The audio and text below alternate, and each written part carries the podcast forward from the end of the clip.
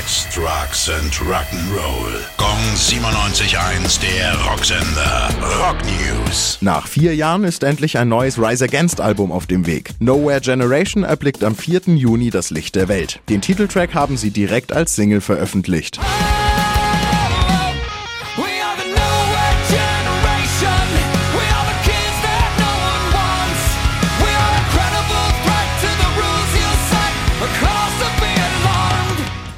Regisseur Peter Jackson arbeitet aktuell an einer neuen Beatles-Doku. Get Back soll sie heißen und im August erscheinen. Man wird die Band aus einem bisher unbekannten Blickwinkel sehen, heißt es. Ringo Starr hat sich zu Wort gemeldet und sagt, Jacksons Doku ist authentisch und zeigt sogar intime Aufnahmesessions der Beatles.